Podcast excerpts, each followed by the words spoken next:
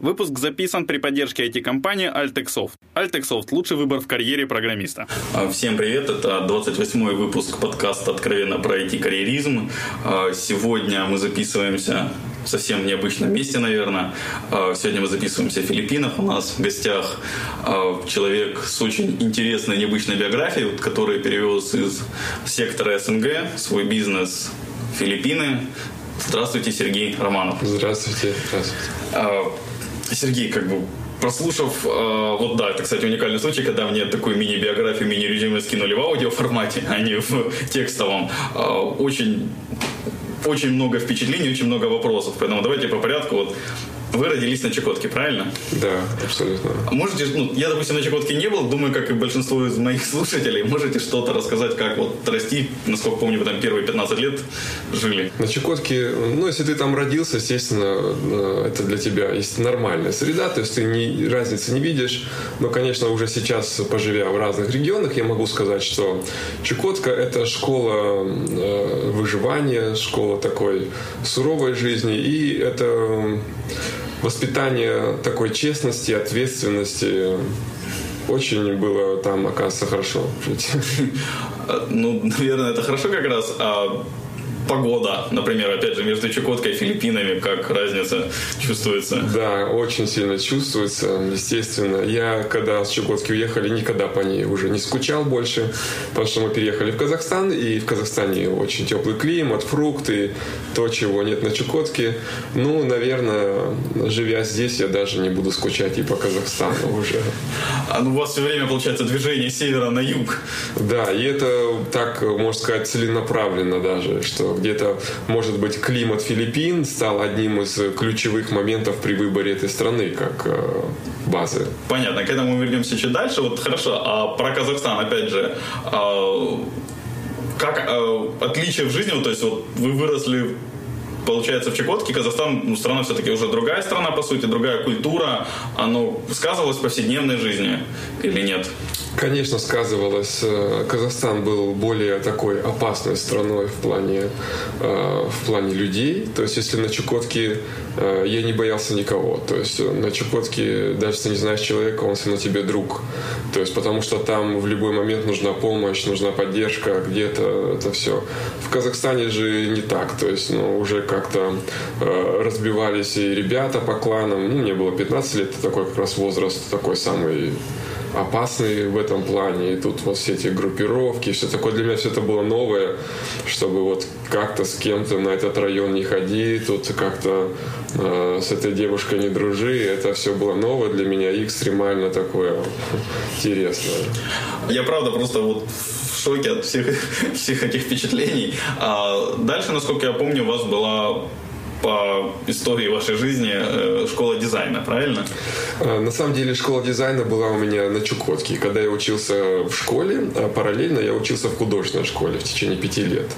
То есть и при окончании девятого класса, десятилетнем образовании, так, окончании, как я говорю в кавычках, таком, э, на самом деле, пинке из школы. Вот. Я в этот же год я закончил э, художественную школу, получил этот художественный диплом, и так получилось, что по жизни пошел по, вот, по художественной полосе. Хотя себя художником не считаю, и так ничего особенно не сотворил в жизни такого какого-то. Ну, заниматься главное, что нравится, это приносит удовольствие. Да, это приносило удовольствие в плане того, что только ну, в том плане, что где бы я ни работал, моя работа всегда была чуть чище, чем у других. То есть кто-то мешал бетон, а я стоял с кисточкой. То есть это было единственным э, преимуществом. В Казахстане вы пошли, попали в армию, правильно? Да, я призвался с Казахстана, но я призвался еще в то время, когда это был общий союз, и люди распределялись где угодно. Служил я в Подмосковье в Домодедово. Как необычно, я как раз недавно через, через Домодедово пролетал. А какие впечатления оставила армия, тем более вот советская? Я думаю, общались с людьми, которые заканчивали уже ну, в наше постсоветское время. Какие отличия, разница есть? Ну, наверное, когда я служил... Э Это было агрессивное время в армии очень такое. Это какие годы были? Это были 90-е, как раз тут все вот это вот творилось, как раз вот этот обвал был, когда сотнями туалеты обклеивали люди, и в армии не хватало продовольствия и так далее. То есть, ну, как бы действительно время было сложное. Так сказать, что было непросто. Ну, я не знаю, как сейчас состоит дело с этим всем. Понятно. А после армии вы вернулись в Казахстан? Да, после армии я вернулся в Казахстан. А, ну, допустим, по Харькову, Петербургу, Москве как бы довольно много, ну, мне, я думаю, многим известно, что там так или иначе происходило в 90-е.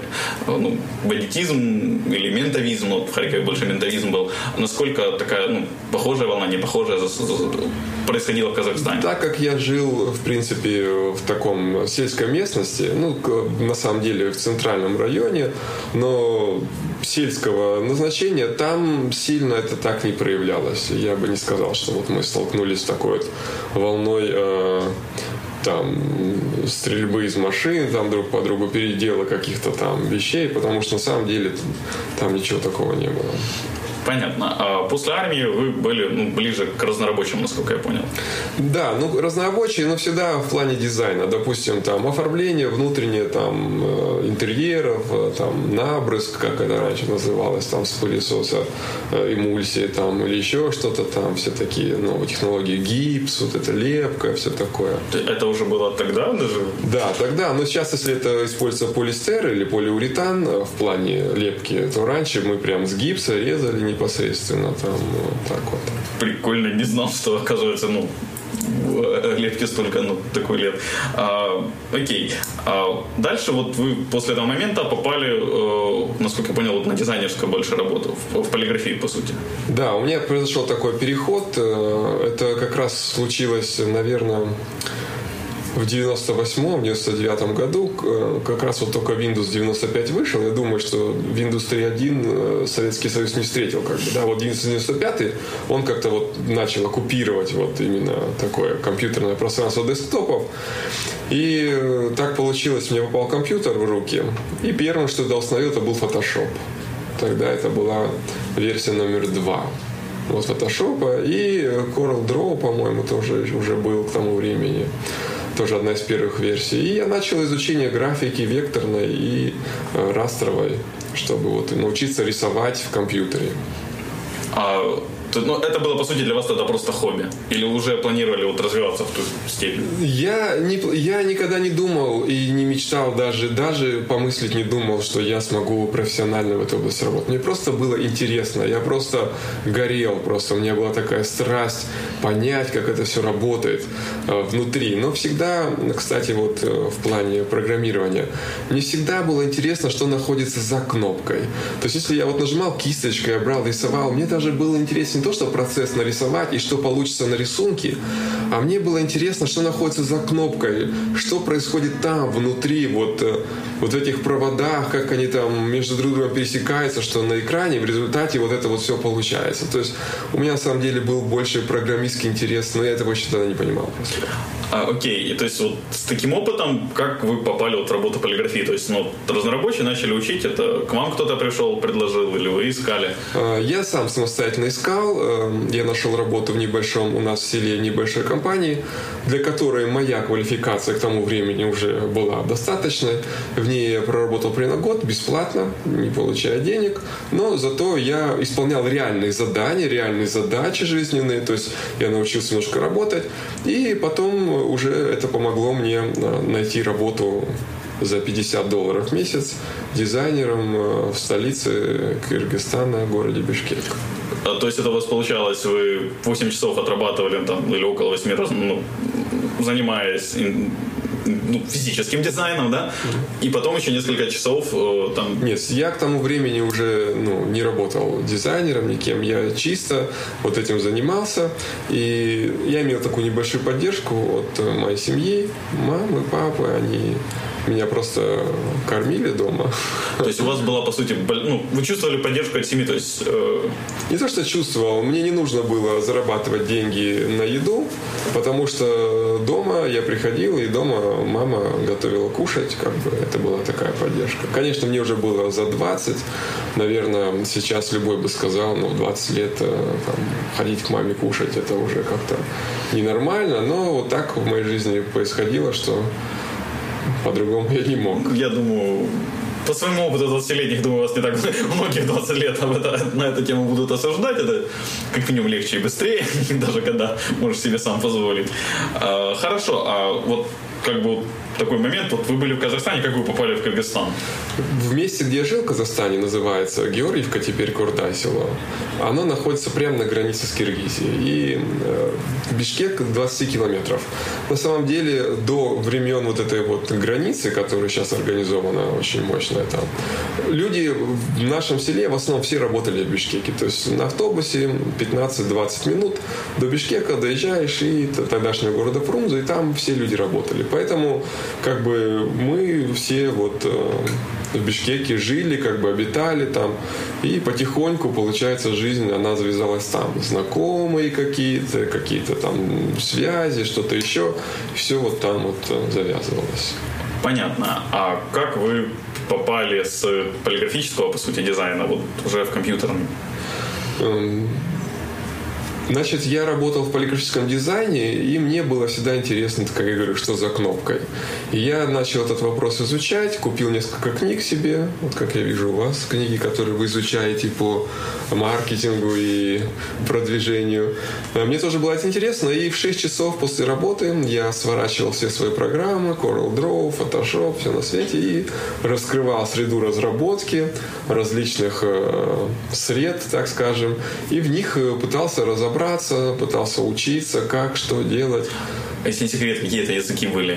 Это был PHP, на самом деле, с самого начала. Хотя я, э, честно сказать, я как бы пытался опуститься и в Delphi, и в C++, потому что когда вышел C-Sharp, э, особенно мне было интересно C-Sharp, потому что я считал очень перспективным, и я не ошибся. То есть сегодня он до сих пор так в стадии набора оборотов, я считаю.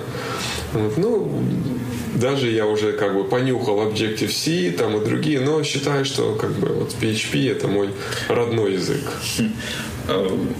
Native language. Native language а, понятно. А дальше, то есть вы работали в какой-то вот в Бишкеке на контору или вот сами организовали как раз? Мой первый э, реальный проект э, на языке программирования, это был типа такой фриланс. Тогда еще фриланса не было, такого понятия, ничего такого. Просто я еще работал дизайнером, но мне кто-то дал сделать сайт. То есть заказал, и я его сделал. То есть вот так. И второй, и третий проект, может быть, два-три проекта сделал так. Прежде чем я нашел непосредственно работу полностью вот э, с таким, с программированием. А, то есть вы начали работать на какую-то вот контору, на да. дядю какого-то? Свободно, в свободное время от работы я дома стал работать на кого-то, исполняя заказы. Вот, кстати, такой возник вопрос. А, а в Бишкеке, опять же, какие это годы? Это примерно где-то 2000 получается? Да, это 2000 99 может. Так. А как обстояла в Бишкеке э, обстановка с IT-индустрией? Э, То есть, ну, в плане, насколько было тяжело достать железо, интернет?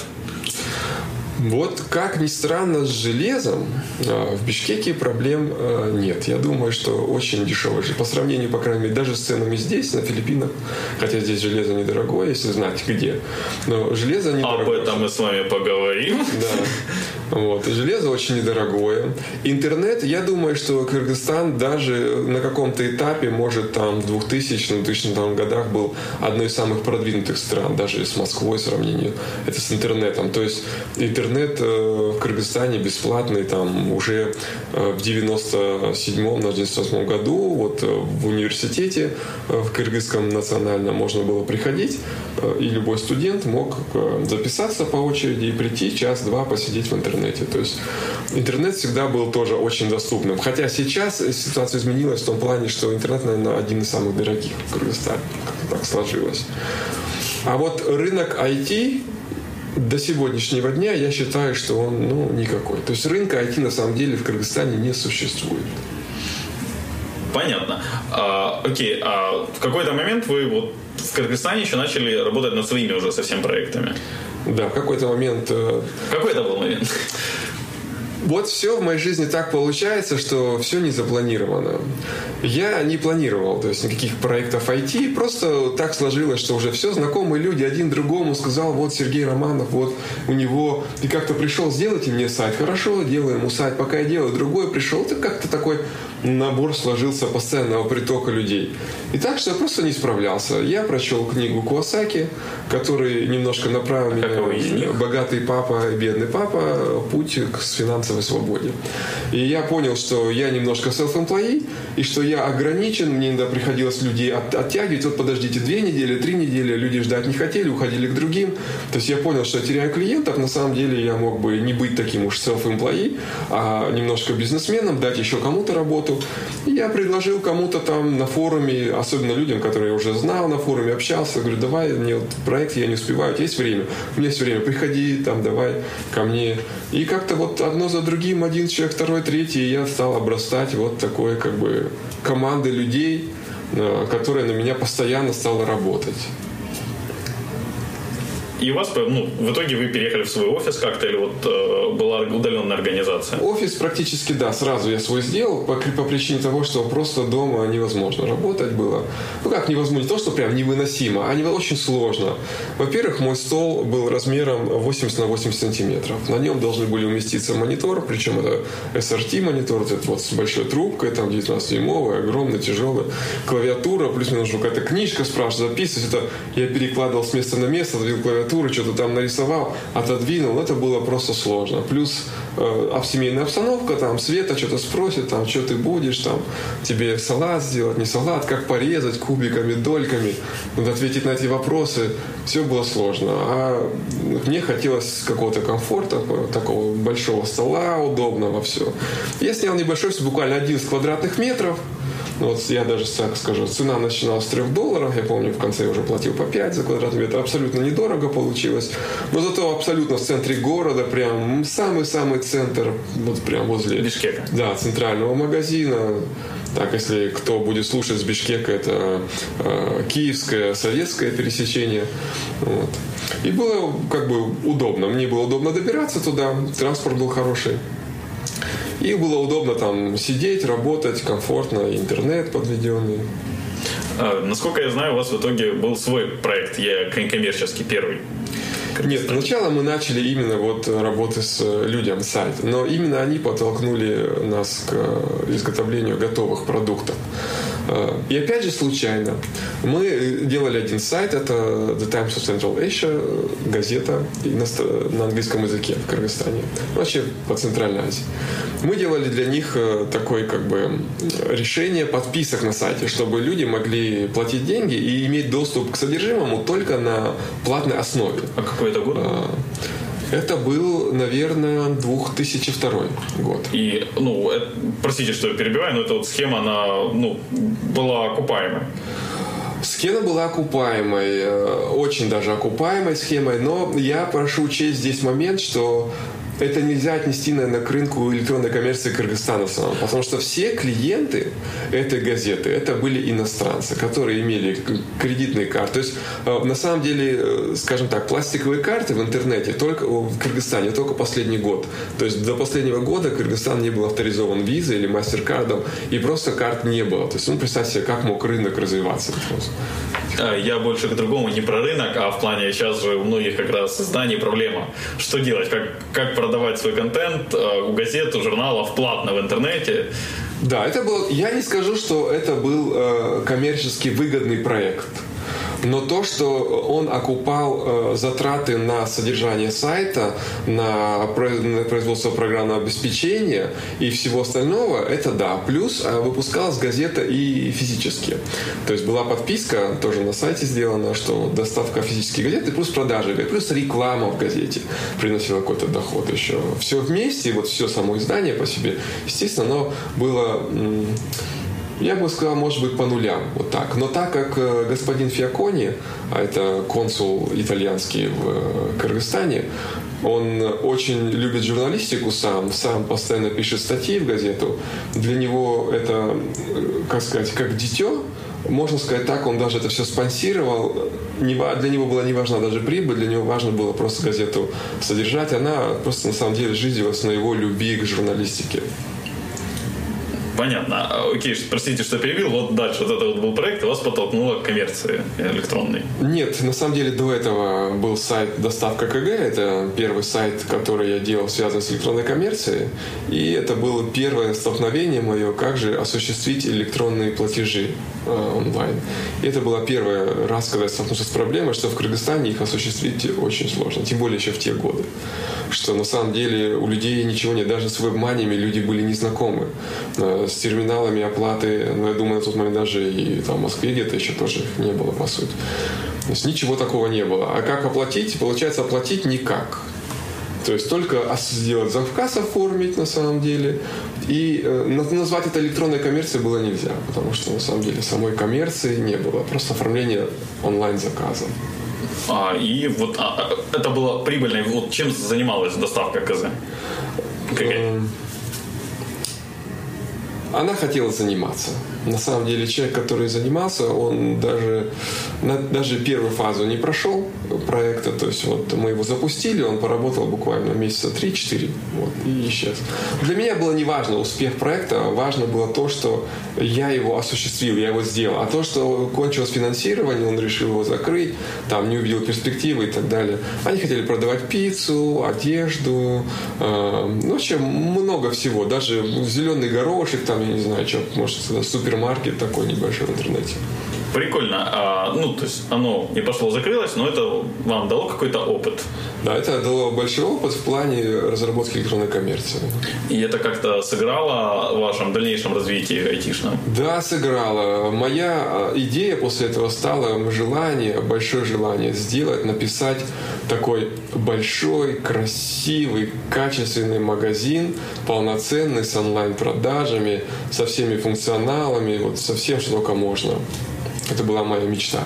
И она осуществилась. И она осуществилась, да. Это вот э, тогда и э, опять же... Нет, еще... она осуществилась только недавно, можно сказать, только пару лет назад мы вот закончили э, последние там какие-то модули дописывать вот уже на такой хороший большой. Понятно. А, тогда вернемся немножко обратно в Кыргызстан. А, то есть дальше, опять же, было сколько-то у вас проектов, и вот как вы пережили революции, которые происходили, насколько помню, их две. А, эти революции в Кыргызстане. Первую революцию мы пережили э, так скажем, просто, просто закрытым офисом. А, но вторую революцию мы вывозились, собирали все в офисе и все там прятали где-то вот так вот. Ну так, пережили, да. Было сложно, конечно, в плане прерыва работы, то, что наши клиенты страдали, мы не могли им оказывать саппорт, какую-то поддержку. Вот. А так... Э, а клиенты у вас были в основном с какого рынка? Поначалу 80% рынка это был американский рынок, потом он упал до 20%, до 25% и переехал в Европу, даже Россия, Украина та же самая и э, Азия. Это Индия, как раз вот Таиланд, э, вот эти страны, Сингапур. Понятно. А где вы находили своих клиентов? Или они находили вас? Скорее, да, они находили нас. Э, рынок, на котором мы работали, это Joomla, компоненты. На самом деле, в плане маркетинга очень несложный рынок, потому что есть JET, это Joomla Extensions Directory. Это единственное место, где люди ищут э, свои решения. То есть, если ты туда попадаешь, листишься, то фактически никакого маркетинга тебе не надо. Где-то дополнительно там, туда. ну, конечно, надо там, э, но не особенно. Поэтому в этом плане мы да, маркетинг лишним не бывает. Да, маркетинг лишним не бывает, но в плане того, что мы не находили, нас находили через этот вот список. То есть вы делали достаточно качественные компоненты, которые размещали в джунгле, и что привлекало к вам внимание? Наверное, какие-то инновации, новые решения. Мы всегда делали что-то новое. То есть, э, не так скажем, не еще одну галерею, допустим, да, компонент галереи на джунгле там, или еще одну там модуль э, картинок там или еще какой-то. А вот мы делали что-то новое. То есть вот что такое архиновое. Допустим, как пример, э, мы э, вот ССК, Content Construction Kit, да, мы сделали первыми на Joomla. Компонент Community мы тоже сделали первым на Joomla 1.5. Ну, естественно, Community Builder был первым. То есть и какие-то другие решения. А, кстати, вот э, решение защиты от хакерских взломов и так далее, Defender наш. Потом пошли там RS Firewall, там потом тут Live Secure там, и так далее. То есть мы тоже сделали первыми. То есть мы вот, э, наверное, выступали в плане таких инноваторов. Может быть, те, кто следовали за нами, делали какие, в каких-то планах немножко лучше что-то, да, там, ну не сказать, что прям полностью лучше, где-то мы оставались лучшими, там, естественно, они не полностью отстали, там, у них хорошее решение, действительно, но факт то, что мы были первыми всегда, это был основной. То есть вам всегда сути, сколько вот с вами сейчас общаюсь, я понял, что вам всегда в жизни помогало то, что вам везло, ну, вот случайности какие-то случаются, что вас подталкивали, и то, что вы при этом были первыми, то есть вот лидерство, инновация, оно дает свои плюсы. По поводу везло, я бы сказал так, я сегодня это называю проведением, вот, Божьим. То есть я понимаю, что на самом деле это не везение, а это вот э, так вот, э, я всегда глупо выбирал решения, делал их неправильными в своей жизни, двигаться в одну сторону, но проведение Божие всегда перенаправляло меня в другую. И говорил мне, Сергей, ты принял неправильно. На самом деле ты должен был принять вот это решение и двигаться сюда.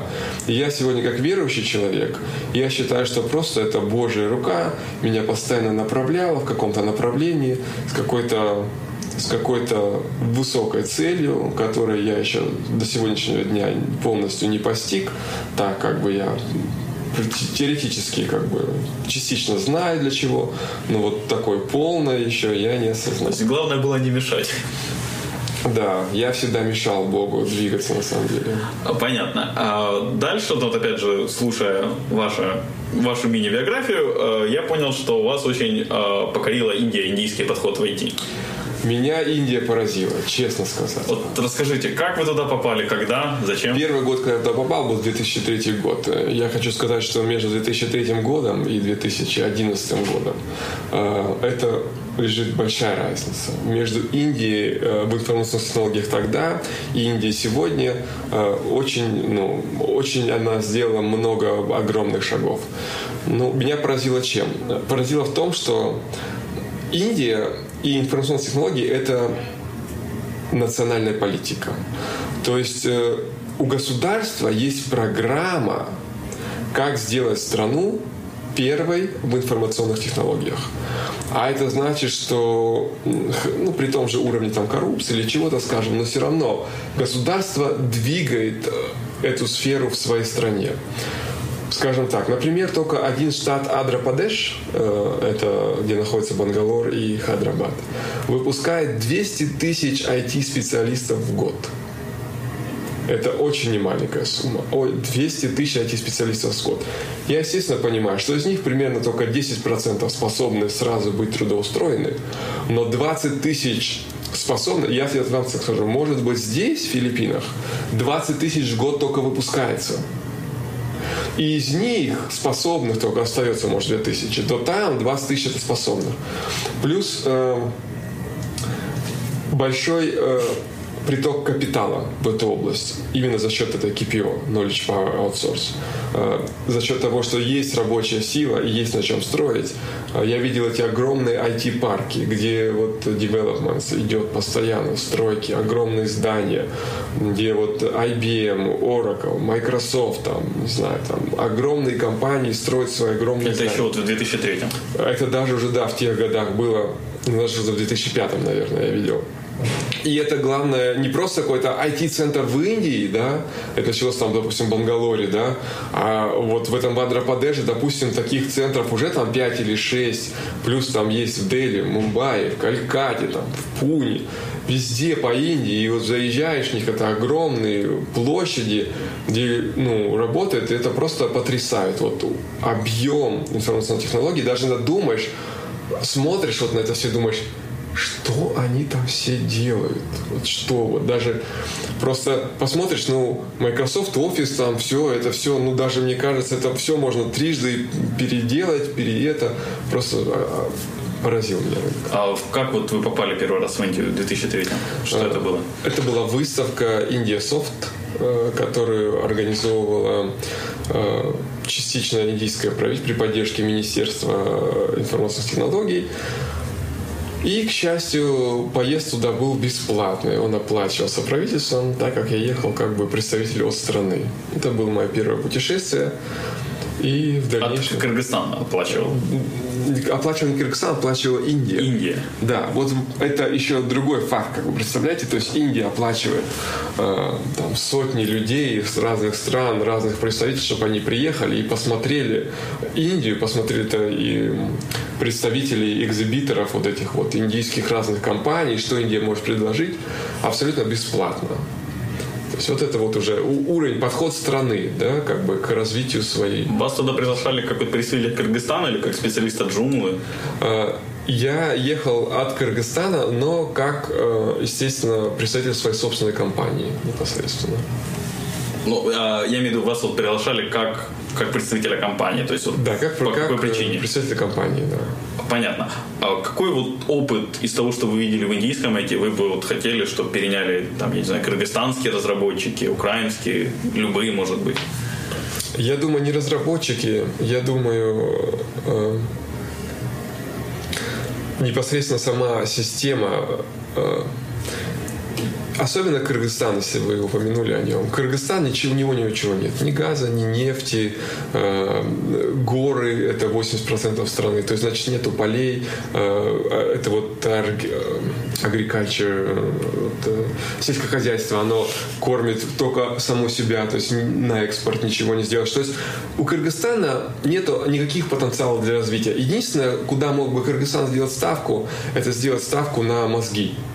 Э, и на самом деле кыргызы люди не тупые. И если сделать правильно, э, организовать систему образования в стране, да, направить ее непосредственно именно на образование людей с профессией мозгов, то можно было бы Кыргызстан сделать такой как бы источником знания, вот такого вот как бы действительно, куда люди бы могли приезжать и где люди бы могли получать Силикон Маунтин. Да, ресурс вот этот вот KPO. А, понятно. Вот, кстати, тоже вопрос возник. А, ну, я, насколько понимаю, вы вряд ли на Чукотке изучали английский. Да, нет, нет. А как вот, ну, я, насколько понимаю, для работы с американскими заказчиками для Индии английский нужен хороший. Как, где вы его получили? Английский язык я выучил, скажем так, в туалете. Я в туалете не знаю, как кто. Я люблю посидеть в туалете. Ну, любил раньше, во времена запоров, когда я ел белый хлеб, там, белый рис. Можете это вырезать, я не знаю. Мы оставим это. И э, просто я любил читать в это время, что-то читать. И я в один момент осознал, что я трачу время зря, читая всякие там этикетки, там, не знаю, какие-то газеты, которые потом тут же мну, как бы. Это все было бессмысленно. Я решил положить что-то такое интересное. Я положил книгу Петровой «Самоучитель английского языка». И я стал там, потом принес тетрадку с ручкой, потому что там были какие-то задания, стал тут же писать. Ну и, наверное, может быть, через месяц-два эта книжка перекочевала мне на стол, потому что настолько привык вот этим заниматься. Я думаю, что э, как бы вот Петрова очень хороший самоучитель, в плане действительно самоучитель. Мне не нужен никакой наставник, ничего я могу сам, шаг за шагом изучать английский, и я так как-то полюбил вот заниматься. Ну, у вас, то есть, по сути, а, вся ваша учеба в жизни это вот именно больше самообучение. Наверное, да, потому что школу-то я не закончил. Вот. Я нигде не учился больше. Ну, единственное, что я проучился три года в музыкальном училище на эстрадном отделении. Но даже при этом, честно сказать, я не проучился даже первого курса. Я все это время учился три года на подготовительном, переходя из одного подготовительного в другой. Так что даже у меня нету первого курса музыкального образования. Понятно. А, то есть, ну, тогда мы уже подходим к временам нынешних дней практически. Что вас подтолкнуло в выборе э, продолжения своего, своего бизнеса, своей компании Филиппинов? Филиппины. Очень важный вопрос. Я это осветил в своем блоге на лайв-журнале, э, потому что для меня было важно подчеркнуть все эти моменты. Значит, момент номер один – английский язык. Во-первых, у филиппинцев отличный английский язык. По сравнению с индийским, к которому нужно привыкать, который нужно чуть ли не учить. Э, вот, отличный английский язык. И не только в плане общения, в плане постановки задачи там, и понимания друг друга в офисе, а в плане общения с клиентами. То есть, когда клиенты с тобой общаются, понимание клиента. Это номер один. Было. Второй номер, как мы говорили, уже к этому вернемся, это климат. После Чукотки э, жизнь в стране, где снега нет, была моей мечтой, поэтому климат для меня был очень важным моментом. И по сравнению с Индией, здесь климат гораздо мягче. Если в Индии, допустим, в том же Адра-Падеш штате там доходит до 45, там температура летом, потому что это центр континента, то здесь температура 28 градусов круглый год. То есть один человек идет в костюмчике, другой в майке, тому не жарко, этому не холодно, так скажем. Это э, мне тоже очень нравилось. Еще один важный момент – это цены, зарплаты. Но я думаю, что я попал сюда сейчас э, уже вот в процессе поиска немножко в момент такой динамики роста цен, э, что уже э, по такой цене, как бы по недорогой разработчиков найти уже не так просто. Уже приходится или брать уже низко, ниже квалификации, или все-таки платить больше. Но изначально идея была то, что цена за разработчика это в пределах 500 долларов США в месяц. Вот. Сейчас я думаю, что цена, наверное, все-таки подрастет до 800. Это дешевле, дороже, чем в Кыргызстане? Это немножко дороже, чем в Кыргызстане наверное, ну нет, я бы не сказал дороже. Может быть, дороже, чем я платил в Кыргызстане. Но, э, может быть, поэтому у меня в Кыргызстане стало все как бы разваливаться, потому что я не мог уже больше платить, больше 500. А цена в Кыргызстане выросла на самом деле за разработчика. Я думаю, что это где-то на уровне Кыргызстана сейчас находится. Ну, по уровню жизни выше.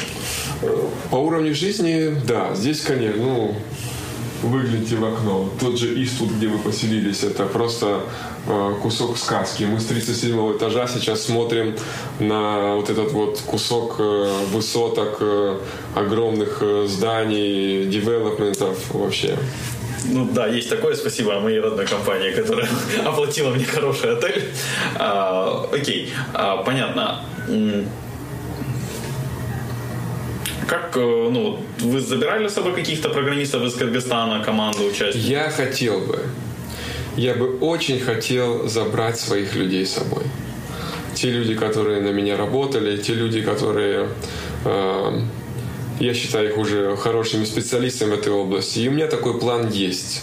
Я думаю, что если здесь вот э, у меня все получится, дай бог, дай бог, и это не просто как бы присказка, это реальная моя надежда, что Бог у меня как бы споспешствует в этом. Все получится. Я мечтаю забрать своих людей сюда в плане, уже в виде таких менеджеров, каких-то управленцев, чтобы вот уже обучать здесь людей, как, что. Долго готовились к переезду сюда? Как-то быстро все получилось, на самом деле. Сам для себя даже не знаю, потому что все вот так. У меня, знаете, такой интересный случай произошел. Э, генеральный директор, который работал у меня в компании, генеральным директором, он выиграл грин-карт э, в Америку. Ну, естественно, стал готовиться. В тот момент, когда он уже получил визу, стало ясно, что все, он уже поедет, потому что выигрышная карта еще не гарантия. Но тут все, мы уже знали, все, он поедет. Мы стали готовить, кто же станет на его место заменителем. И мы э, выбрали человека. Выбор был небольшой. К тому моменту только 6 человек оставалось в компании уже. Вот, э, поэтому мы легко выбрали. Мы ему уже предложили, все уже договорились, оплатили. И через две недели после этого он приходит к нам и говорит, вы знаете, э, опубликованы результаты Card уже на следующий год. И он тоже. И он тоже выиграл вот эту вот э, Diversity Lottery американскую. И так получается, что через год он тоже оставит.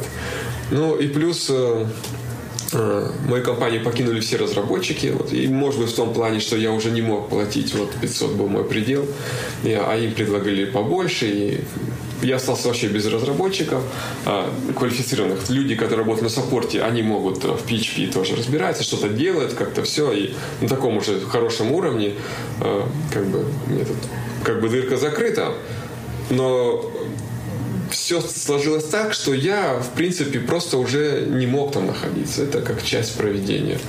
И мне пришлось очень быстро принимать решения в плане приезда на Филиппины. То есть такой экстренный скачок был, а проблемы с визой, с разрешением?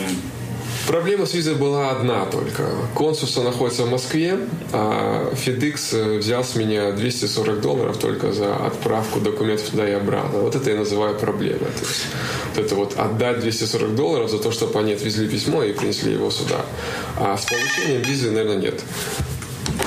И это э, одно из, э, наверное, преимуществ здесь еще на Филиппинах, это получение, потому что получение индийской визы всегда было, особенно последний раз, когда я получал визу, я получил визу на полгода мульти-энтри, и э, я хотел именно получить мульти-энтри на год, это была целая проблема. Я, честно сказать, думал уже, я когда последний раз пришел, меня четыре раза гоняли оттуда, документ, принеси ту бумажку, принеси эту бумажку. Один мне говорит, да нет, нет, нет, приходи, все, мы тебе, я прихожу, а приходит ко мне другой, и он говорит, нет, ты вообще врешь, ты, наверное, что-то там это, короче. И уже последний раз я пришел, а я говорю... в Индии где находится? Э, в Пешкеке. Оу.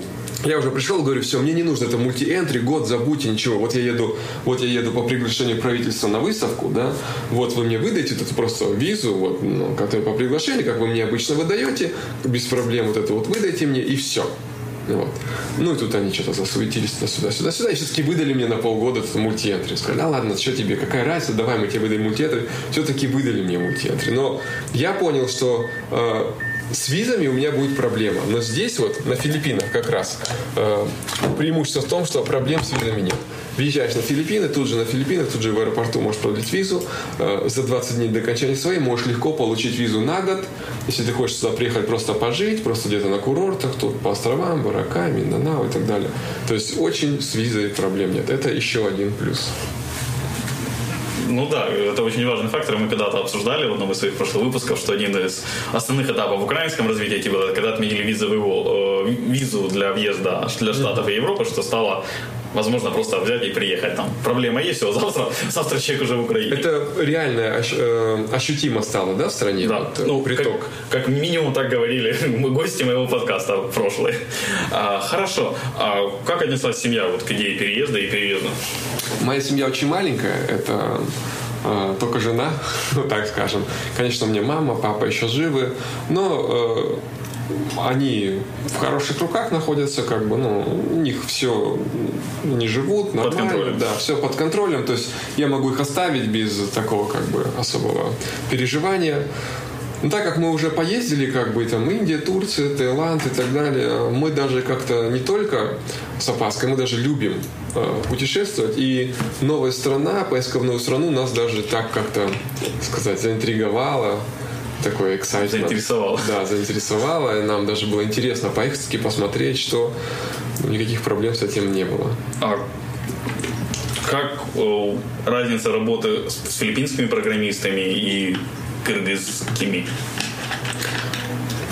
Я так скажу, что в Филиппинах нужно больше контроля над людьми. Если мы все-таки на постсоветском пространстве, ну, хоть и совки, но больше евросовки такие. У нас все-таки менталитет больше у нас европейский, еще влияние Петра Первого, который Европу перенес туда. То здесь э, уже полностью азиатский менталитет.